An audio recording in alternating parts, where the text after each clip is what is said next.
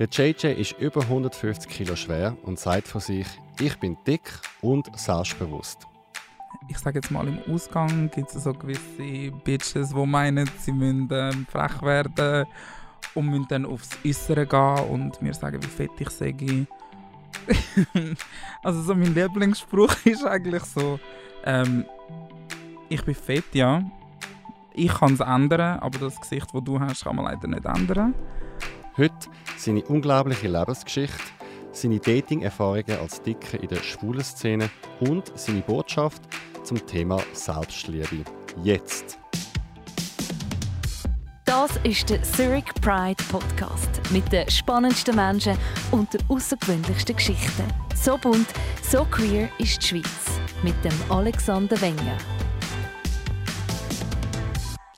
Ich begrüße den Jeremy Blaser, kurz JJ. Er ist 23, Coiffeur, schwul und aus Zürich. Herzlich willkommen, JJ. Äh, danke viel, vielmals.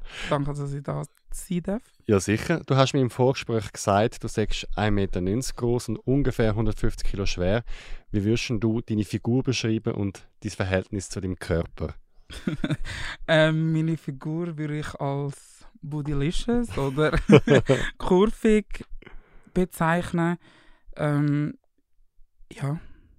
Ist dann der Begriff dick oder übergewichtig oder vollschlank okay oder hast du Mühe damit? Für mich gar kein Problem. Es ist Tatsache, ich bin dick, ich bin übergewichtig, ich bin nicht 0815 Körpermaß und das ist ganz klar so. Ich möchte anfangen mit deiner Kindheit. Wie bist du aufgewachsen? Also ich bin äh, mit meiner Mutter aufgewachsen. Meine Eltern haben sich kennengelernt, sind aber eigentlich nicht verheiratet gewesen. Es hat sich dann so eine Liebesbeziehung von ein, zwei Jahren ergeben. Ich bin dort zwischendrin entstanden und ähm, nach meiner Geburt ist dann das eigentlich so ein bisschen auseinander. Und ich bin mit meiner Mutter groß geworden. Mein Vater ist bis zu einem gewissen Alter immer so ein bisschen rum. Und ja, mein Vater ist von Trinidad. Ich habe aber auch noch Wurzeln von meiner Mutterseite, wo Marokko und Schweiz ist. Und das heißt recht multikulti, aber schweizerisch aufgewachsen. Wie ist dein Bezug als Kind zum Vater? Mein Vater ist zweimal im Jahr rum oder ich bin zu ihm gegangen, weil er nicht in der Schweiz wohnt. Er ist im, in den Staaten sesshaft. Und ähm, ja, das ist so Ferien, zwei Wochen lang Vater aushalten gewesen. Wir reden über, das, über den Körper heute. Wie ist dann der Körper von deinen Eltern damals in der Kindheit? Also bevor ich gekommen bin, war meine Mutter äh, eher dick gewesen. Also sagen wir es so, mein Vater ist dick und hat meine Mutter dick gemacht. ähm, nachdem sie dann mit mir schwanger war und also nachdem sie mich auf die Welt gebracht hat, hat sie eigentlich recht abgenommen und ist jetzt eigentlich immer gleich, mal ein bisschen mehr, mal ein bisschen weniger, aber eine kurvige, trotzdem recht schlanke, schöne Frau. Wie würdest du den Erziehungsstil von deiner Mutter beschreiben? Sie ist schon eher strenge, also auch meine Großmutter, wo meine Mutter erzogen hat, ist eine strenge und es gibt Regeln und ja, vom Vater habe ich eh keine Erziehung bekommen. Also das ist wirklich mehr Mutterseite. Was sind so Regeln von der Mutter? Ähm, es wird die gegessen. Süßes Getränk gibt es nur im, im Restaurant oder wenn wir auswärts essen gehen. Dann gibt es aber auch nur eins oder es wird alles gegessen, was auf den Tisch kommt. Ob ich das jetzt unbedingt gerne kann oder nicht, ist dann auch wieder die andere Frage. Ich kann schon äh, gut, also ich kann machen, mich mit Kollegen treffen, aber um eine gewisse Zeit hast du halt einfach müssen die sein. So ein bisschen so Sachen. Eigentlich normal, aber streng. Strenger als deine Kollegen? Habe ich schon das Gefühl gehabt, ja. Wie ist so der Umgang mit dem Thema Essen und mit dem Thema Bewegung und Körper? Meine Mutter ist eigentlich hat immer geschaut, seitdem ich auf der Welt war. Ähm, sie hat dann, dann meistens oft Sachen gekocht, die ich nicht unbedingt gerne hatte. Zum Beispiel? Zum Beispiel, das sage ich ihr jetzt noch, dass sie mir das äh, verdorben hat, ist Curry und Tofu. so ein bisschen im Eintopf-Style mit irgendeinem Reis und Rüebli drin gekocht, wo ich bis jetzt noch auf den Tod hasse. Ähm, ja, sind so ein bisschen, ist so ein bisschen das gewesen. Aber du würdest es als gesund beschreiben? Sie hat schon hauptsächlich gesund. Und wenn es mal so ein bisschen Junkfood-mäßig etwas gegeben hat, dann hat sie es selber gemacht. Aber meistens ist es wirklich gesund gewesen, weil ich eigentlich dann mit der Zeit immer ein bisschen fester geworden bin. Und dort ist sie auch immer wie strenger geworden. Und ja. Wie fest hast du dich bewegt und ist Sport das Thema gewesen? Ich habe eigentlich bis plus minus 7, 8 ähm, jegliche Sachen gemacht. Ich bin ins Tanzen gegangen, ich habe Geräteturnen gemacht. Ich ähm, bin in Pfadi, ich bin recht viel einfach draußen unterwegs. Gewesen. Ich war jetzt nie so ein Fußballspieler, weil wie all die anderen Heteros. ähm, dafür hat man oftmals Fangnisse in der Nachbarschaft gemacht oder ah, lauter das Zeugs. Was mich überrascht bei dir, du hast mir im Vorgespräch gesagt, dass du schon im Kindergarten gemerkt hast, dass du schwul bist. Mhm. Wie?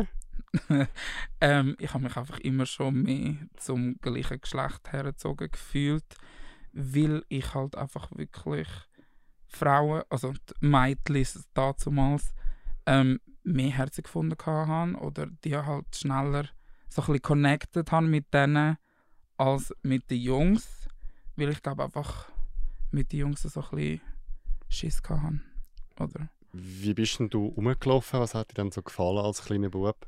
Äh, sagen wir es so, ich bin schon, ich habe schon früh gewusst, was ich anziehen wollte und was nicht, was dann auch so ein bisschen meine Eltern hässlich gemacht hat, weil es halt nicht so die normalen Handem-Sachen sind, sondern eher von der teureren Abteilung vom Handem oder sonst irgendwelche Sachen, die ich mir erwünscht hätte. Ähm, ja, ich habe schon immer so ein bisschen aufs Aussehen geschaut. Ich habe auch die immer äh, die Haare geschnitten bekommen, alle zwei Wochen. Also das ist nicht so... Ich habe nicht verwuchert. Also, es war immer gepflegt gewesen, und das war immer da von meiner Erziehung, auch von der Mutter. Jetzt, du hast vorher erzählt, oder, der Vater gibt es nicht mehr, oder ist nicht da in deiner Kindheit. Wo du sieben bist, ist deine Mutter nochmal schwanger geworden von ihrem neuen Mann und du hast einen Halbbruder bekommen. Und das führt dann ungefähr mit elf zu immer mehr Streit mit deiner Mutter. Was ist damals genau los gewesen? Wegen was haben wir gestritten?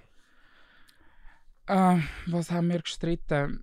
Also sicher mal ein Punkt ist mein Halbbruder gsi, wo halt dann so reingekommen ist in, in, die perfekte Welt von mir und meiner Mutter und so ein vom Stiefvater. Ähm, Babyzeiten, muss ich sagen, sind, sind wir alle noch zusammen gewesen. Also Babyzeiten von meinem Bruder. Das ist eigentlich gut gegangen. Es ist dann erst, als er so ein bisschen älter geworden ist, als er halt angefangen wachsen hat, ist mir aufgefallen, wie halt dann auch meine Mutter ihn so ein bisschen mehr verwöhnt hat und der Stiefvater. Aber auf den Stiefvater konnte ich eigentlich gar nicht groß hässlich sein, weil er muss nicht auf mich schauen. Aber ähm, das ist sicher mal so ein, ein Punkt gewesen, dass ich das Gefühl hatte, er ist mega verwöhnt worden. Bei ihm war alles immer okay gewesen. Auch eben mit dreijährig, wenn er irgendetwas gemacht hat, was er nicht hätte sollen, weiß ich, dass mit mir anders ein bisschen umgegangen worden ist als mit ihm.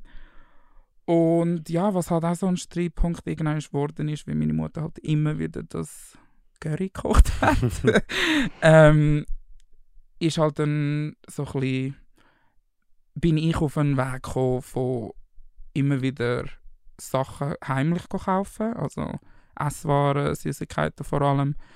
Ähm, und meine Mutter hat dann das herausgefunden, halt Papierli gefunden, irgendwo im Zimmer versteckt.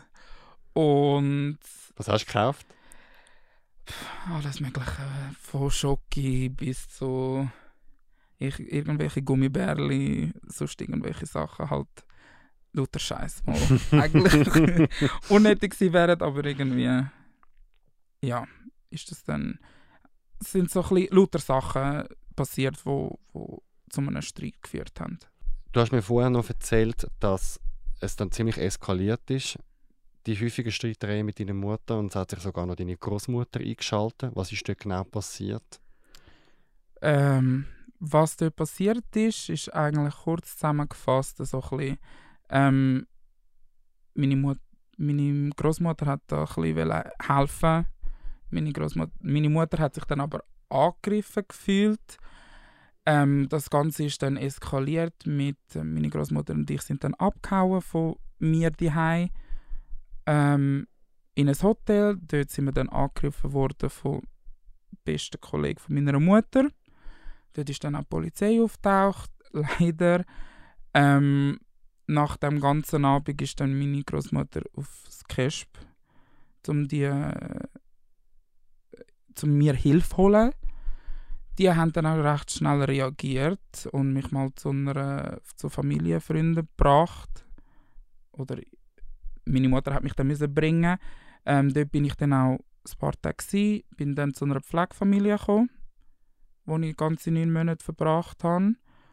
Und dann äh, hätte ich eigentlich in ein Heim sollen.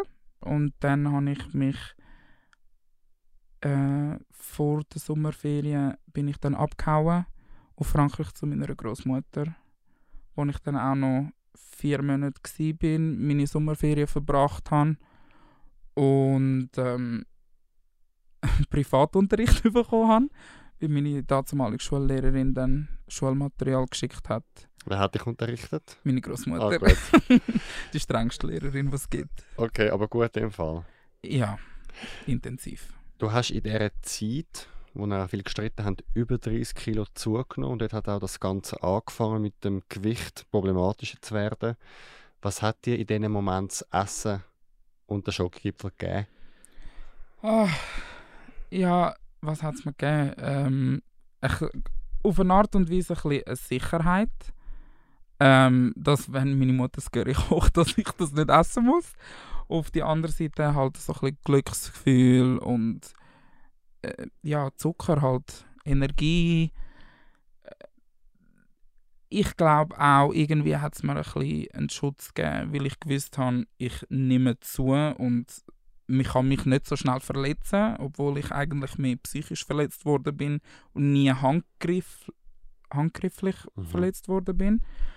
Ja, und irgendwann ist es dann halt eine Sucht geworden, wo dann wirklich jeden Tag Süßigkeiten kaufen, dort äh, Schokogipfel essen in der Mittagspause da. Und ja, irgendwann ist es dann zu viel geworden und dann halt wirklich 30 Kilo innerhalb von einem halben Jahr. Hast du das dort schon ein bisschen gemerkt, dass dein Essverhalten komisch ist? Wenn ich jetzt zurückdenke, ja. Wenn ich jetzt aber wieder so denken, wie ich mich gefühlt habe, äh, mir ist ich habe gar nicht so weit überlegt. Ich habe andere Probleme gehabt. Ich habe mich, also ich muss sagen, dort bin ich psychisch recht unstabil mit dem Ganzen und das ist wirklich glaube meine kleinste Sorge gewesen. Jetzt du hast oder alle sind dann ein bisschen zur Ruhe gekommen nach diesen vier Monaten. Du bist wieder zurück zurück auf Zürich.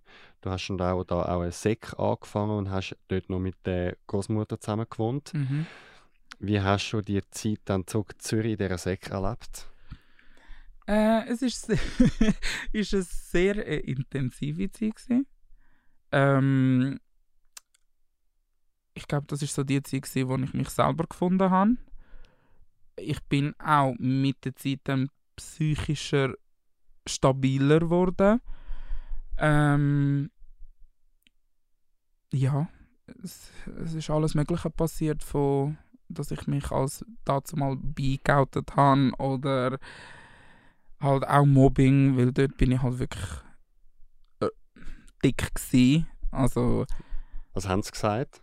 Ja, so das Übliche halt, äh, Fettsack, Fettschwein, schau mal wie fett du bist, halt lauter so Sachen, was man als dicken, festen, übergewichtigen also gehört. Vor allem von diesen netten Teenies heutzutage. Was hat das mit dir gemacht? Ähm, ja, es hat mich recht verletzt. Äh, ich bin zwar gegen außen so ein bisschen harte Schale, drinnen trotzdem ein weicher Kern. Ähm, ich bin recht depressiv wurde, weil ich halt schlussendlich nicht glücklich bin. Ich ähm, bin auch aggressiv gewesen, aber ich bin nie so einer gewesen, wo Schlägerei angefangen hat oder irgendwie handgreiflich geworden ist gegenüber anderen. Ich habe es dann mehr als so Baller-Games ausgelassen, wie irgendwie äh, mit der Playstation 4 äh, mein Lieblingsgame war ein Zombie-Modus, wo ich können Zombies abschlitzen über Runden. Und das sind dann auch so ein bisschen, ich habe mich dann auch so ein bisschen abgeschottet und bin dann mehr daheim oder viel daheim gewesen, was ein weniger Bewegung bedeutet hat. Und ähm, ja, also in dieser Zeit bin ich wirklich psychisch äh, recht kaputt gewesen und habe auch bis in den Säck amix noch ähm, ins Bett gemacht. Also das Bett genässt, genau. Mhm. Wie ist Großmutter damit umgegangen? Sie hat das sicher mitbekommen. Ja, Großmutter ist äh, äh, sehr Angst um mich, sehr oft. Sie hat auch oft wollen, dass ich äh, rede mit ihr und oftmals habe ich mich halt wirklich nicht groß ihr öffnen, weil beide haben auch, also meine Mutter und meine Großmutter haben immer so ein eigene Ansichten und was sie sagen, ist so ein bisschen richtig und alles andere nicht. Und ähm, dann, weil ich halt wirklich nicht so geredet habe mit meiner Großmutter, ist, ist dann irgendwann ist mein Psychiater dazugekommen, wo ich auf jeden Fall han jemanden zum Reden haben, was jetzt aber nicht jemand in meinem Alter war von der Schule oder dass dann irgendetwas in der Schule umeinander gegangen wäre. Ähm, aber wo ich schlussendlich auch jemanden wollte, der eine Schweigepflicht hat, weil halt Psychologen immer noch Rückmeldungen der, der erwachsenen Personen hätten müssen geben oder dürfen geben. Und ich habe halt wirklich eine ärztliche Schweigepflicht wählen und bin darum dann zu meinem Psychiater gekommen, wo ein Mann war, was mir auch wichtig war, weil ich halt viele Frauen in meinem Leben hatte. ähm, als erwachsene Mutter, Vater Rollen. Und ja. Und du hast die Schweigepflicht weg deiner Mutter wählen, damit sie nicht mitbekommt, genau, was ist. Weil damals haben wir wirklich über vier Jahre nur über Anwalt geredet. Gehabt. Und ähm, ich wollte nicht wollen, dass sie da reinreden kann und Sachen erfahren kann von mir, die ich nicht will. Wie hat dir dann die Therapie beim Psychiater geholfen? Ähm, es hat mir sehr viel geholfen, weil also am Anfang vor allem bin ich wirklich glaub, wöchentlich gegangen. Irgendwann ist es dann halt so ein bisschen weniger geworden, wo ich auch stabiler geworden bin. Ähm, er hat mir geholfen, so ein so selbstbewusst zu werden, wie ich jetzt bin. Ähm, auch mit dem Mobbing und allem, wie, wie ich mit dem umgehen kann. Und ja, irgendwann ist es dann immer ein bisschen weniger geworden. Also ja, ich bin trotzdem sieben, acht Jahre gegangen. Und ja, also mir geht es gut. Einfach zum sagen, ich bin einfach sehr ein Sensibler. ähm, aber ich kann nicht irgendwie... Eine Diagnose oder so. Ja, genau. Du hast dann nachher eine Lehre angefangen als Coiffeur. Du hast das schon als Kind werden, hast du mir vorher erzählt. Mhm. Und du hast gesagt, dass das das Beste war, was dir je passiert, sei die Lehre. Warum? Äh, wegen allem. Also, ich kann endlich können sein, wie ich will. Ich kann endlich können schwul sein und nicht mehr bisexuell, weil bisexuell die einfachere Schiene ist als, ähm, als schwul sein von Anfang an. Und ähm, ja, ich kann mich mit meinen Haaren können ausleben, was man jetzt auf meinem alten Instagram auch würde sehen mit äh, jensten Farben und halt einfach wirklich, ich bin akzeptiert worden und ichs Aussehen, das Dicksein ist nicht mehr äh, ein Mobbing-Thema gewesen. Also in der Berufsschule oder im Geschäft ist dort ruhig gewesen? Ruhig. Also ich kann wirklich können sein, wie ich kann wollen und ja, es sind halt auch alle Erwachsener und viel angenehmer. Wie hat sich das Verhältnis dann zu der Mutter wieder angefangen zu verändern? Ähm, ja, irgendwann ist habe ich halt so ein wieder müssen mit meiner Mutter reden. Warum? Ähm, Hast du sie vermisst? Nein. Eigentlich nicht. es ist, also in dieser Zwischenzeit bin ich dann mal noch in ein Lehrlingsheim gekommen, ähm, nachdem ich die Lehre angefangen habe. Und dort haben sie mich eigentlich so ein bisschen gezwungen gehabt, mit der Mutter wenigstens einmal im Monat Kontakt zu haben. Und ja, ich habe halt auch schon gemerkt, nach diesen fünf, vier, fünf Jahren, wo wir uns wirklich nicht mehr gehört haben, dass sie sich auch ein bisschen verändert hat. Und ähm, ja, und so ist dann langsam wieder der Kontakt gekommen mit ihr. Also, ihr habt wieder zueinander gefunden, würdest du sagen? Ja.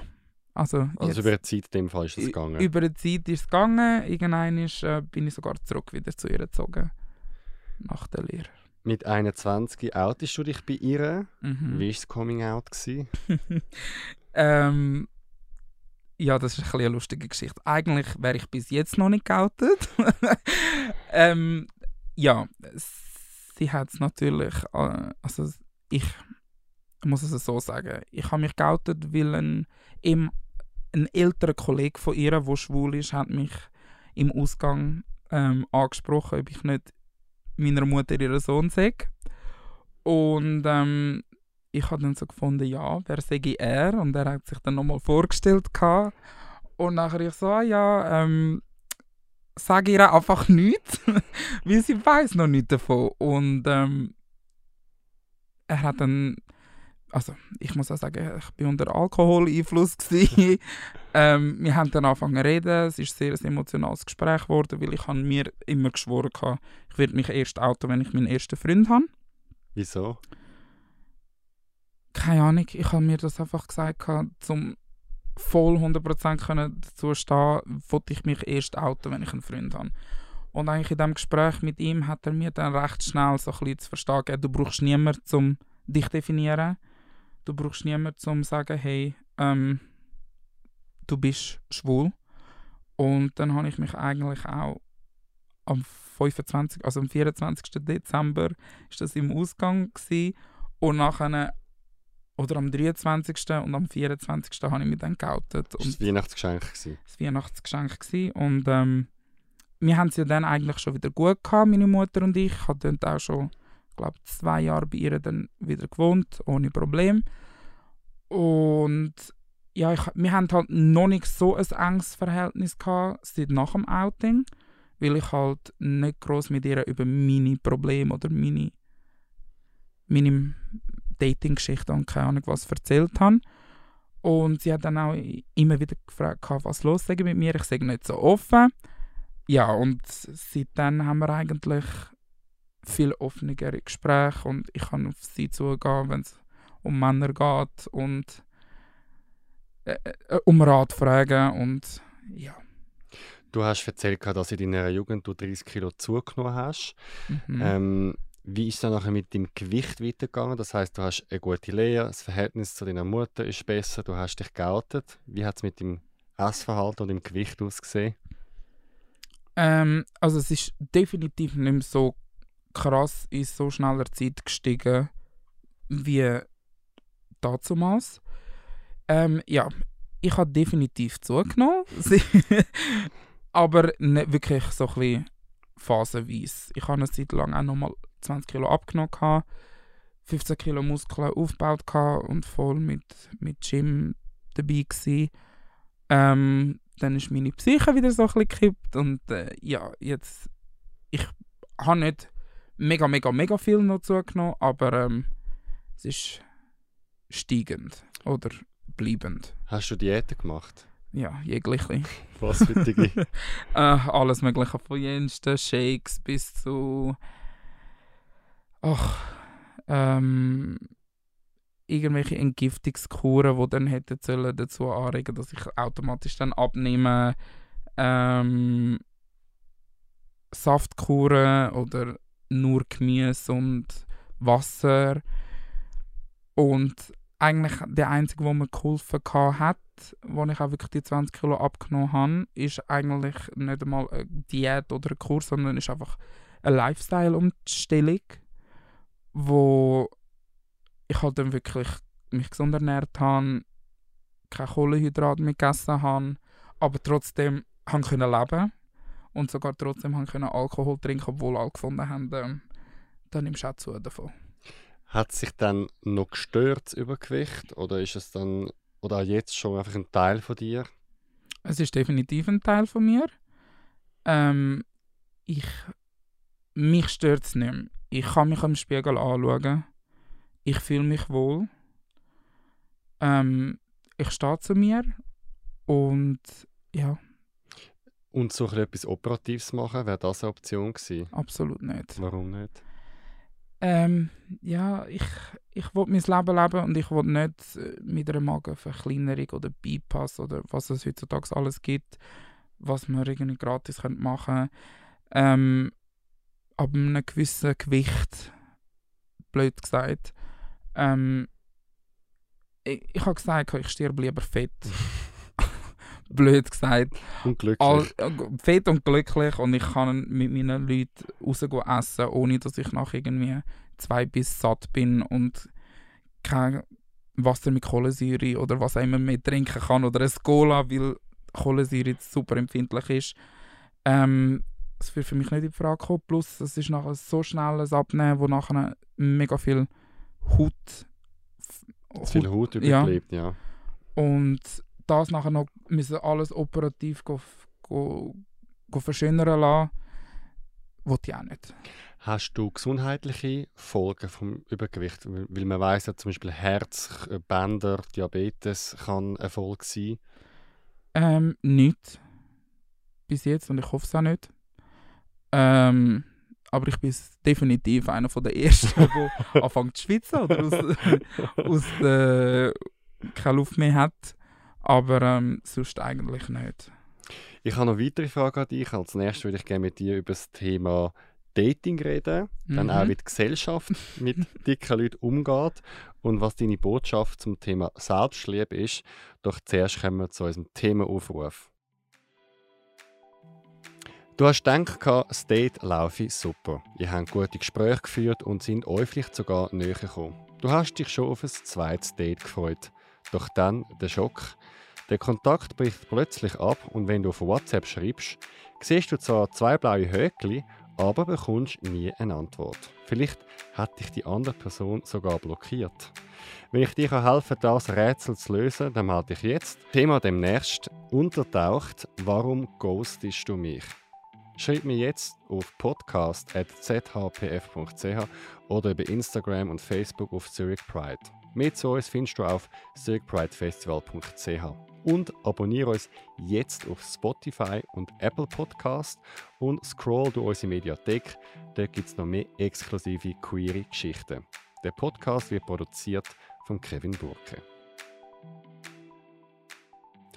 Willkommen zurück zum Jeremy und dem Thema Ich bin dick und selbstbewusst. Wie würdest du dann den Umgang von der Gesellschaft mit dir beschreiben? Was hast du schon für Erlebnisse? Dumme Sprüche etc. Definitiv, dumme Sprüche. Ähm, ja, die Leute sind sehr vorsichtig oder distanziert. Gewisse sind auch schon recht beleidigend worden. Und ja, Was für Situationen sind das gewesen und was haben die Leute dann gesagt? also meistens, äh, ich sage jetzt mal im Ausgang, gibt es so gewisse Bitches, die meinen, sie müssen ähm, frech werden und müssen dann aufs Äußere gehen und mir sagen, wie fett ich sei. Oder Was sagst du dann? Ja, es, also so mein Lieblingsspruch ist eigentlich so, ähm, ich bin fett, ja. Ich kann es ändern, aber das Gesicht, das du hast, kann man leider nicht ändern. Und ähm, ja, irgendein, irgendwie findest du irgendwelche Sprüche findest du immer irgendwie zum Kontern. Ähm, aber mir gibt eigentlich, also ich versuche dann noch, nein, ich versuche nicht. Ich werde noch härter und fieser als, ja, wenn ich im Club bin, bin ich recht selbstbewusst. Und ich tanze und ich habe meinen Spaß mit meinen Leuten. Und dann kann es oft mal, fühlt sich jemand provoziert von meiner Präsenz oder äh, jemand wird hässig, weil ich an der Bar schneller dran bin als, als er oder, oder sie. Und dann ist oftmals schon dumme Sprüche oder irgendwie so Fettsack oder äh, ja, ein Low Blow halt einfach irgendwie zu mir irgendwie eins reinginken und nicht irgendwie eine Schlägerei anzufangen, kommen dann halt so Sprüche. Also ich kann es bestätigen, ich kenne dich auch vom Ausgang und du hast wirklich eine Präsenz und du tanzt und hast eine Aura auch mit dem Outfit, aber auf mich wirkt jetzt das eher noch faszinierend, weil du reinkommst. Und ich mhm. glaube, nicht nur wegen dem Gewicht, gut, vielleicht auch wegen dem Gewicht, aber auch wie du reinlaufst, im Sinne von der Raum gehört jetzt nie. aber ich, ich, ich finde es eben recht absurd, dass sich jemand die Zeit nimmt, zum Anlaufen und dir das sagen. Also ich frage mich, wie, was, also, was erhofft er sich dann? Also, Eine Reaktion? Ja, er wollte einfach provozieren. Absolut. Was sind deine Erlebnisse im Daten? Äh, was sind meine Erlebnisse? Ähm, also ich bin schon immer Single. Ich werde, glaube auch die nächsten paar Jahre noch Single bleiben. Äh, ich habe noch nie einen Freund gehabt. Es ist schwierig, schwul zu sein, übergewichtig zu sein und daten wollen, weil die meisten finden es abstoßend oder ja, fangen an Bodyshamen. Also ich habe auch aufgehört mit Leuten anschreiben, weil dann irgendwelche Sachen gekommen sind von wegen, hey, sorry, du bist mir zu dick oder du bist zu fett und wie hast du überhaupt den Mut zu mir zu schreiben oder so Sachen. Ähm, wo ich auch daraus gelernt habe und jetzt praktisch kein Schwein mehr anschreiben. Also du schreibst schon nicht mehr an? Ich schreibe nicht mehr an. Ausser, also es ist schon vorgekommen, wenn ich sehr wahrscheinlich irgendwie betrunken war, dass ich dann jemandem mal angeschrieben habe oder so. Ja. Aber sonst, nein, schreibe ich niemand mehr an. Und schreiben dich aber Leute an dann? Ja, je nachdem schon. Äh, ja, entweder sind es ab und zu selten mal so ein normale Leute oder dann halt solche, die einen absoluten Fetisch drauf haben und dann wirklich hässliche Sachen schreiben und irgendwie mich noch misten würden am liebsten. oh und es ist so das eine Extrem oder das andere. Also was wollen sie mit dir machen? Äh, frag mich nicht, aber... Fast äh, Food geben oder ja, backen? Also ich habe schon, viel, schon ein paar Sachen geschrieben bekommen oder ja, einfach würde die sitzen mit mir und schauen, dass ich nur noch essen würde und ob ich dann noch das Ziel habe, zum noch dicker und noch grösser werden. Und ja, also meistens unterhalte ich das nicht lang. Also meistens ist so ein, zwei freche Sprüche zurück und wenn es dann nicht aufhört, dann ja, wird man mal halt blockiert. Und sonst, ja, also, so, ich gehe auch meistens nicht mal mehr auf so Profil von muskulösen, trainierten Leuten. Ähm, ja, aus Prinzip einfach. Glaubst du, wir Schwule sind anders als der Rest der Gesellschaft? Sind wir fieser oder mehr auf, dem Körper, auf den Körper fixiert? Wir Schwule sind oberflächlich. Sehr oberflächlich. Also, ähm, ich arbeite ja als Coiffeur und ich habe recht viele Frauen, die zu mir kommen, die auch ein bisschen fester sind. Und die haben nicht so ein Problem. Oder die Männer, die Heteromänner haben weniger das Problem, wenn eine Frau ein bisschen mehr dran hat, als die schwulen Männer. Weil bei den schwulen Männern muss es dünn sein. Oder muskulös. Oder jetzt seit neuem so ein bisschen Bear-Types, ein bisschen Arsch und ein bisschen Brust. Brustmuskeln, Schrägstrich, so ein bisschen Fett dran. Aber ähm, dicke Leute haben eigentlich nirgendwo etwas zu suchen. Hast du eine Erklärung, wieso das so ist?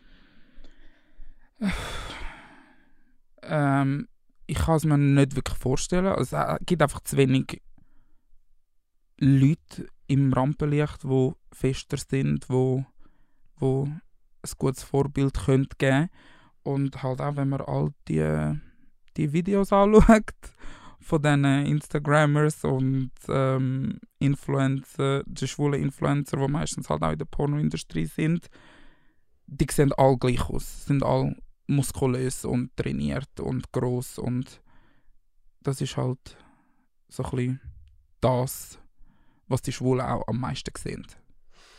Unser Thema ist ja, ich bin dick und selbstbewusst und du hast mir gesagt, du willst unbedingt über das Thema Selbstliebe reden. Mhm. Warum ist dir das ein Anliegen und was ist denn deine Botschaft?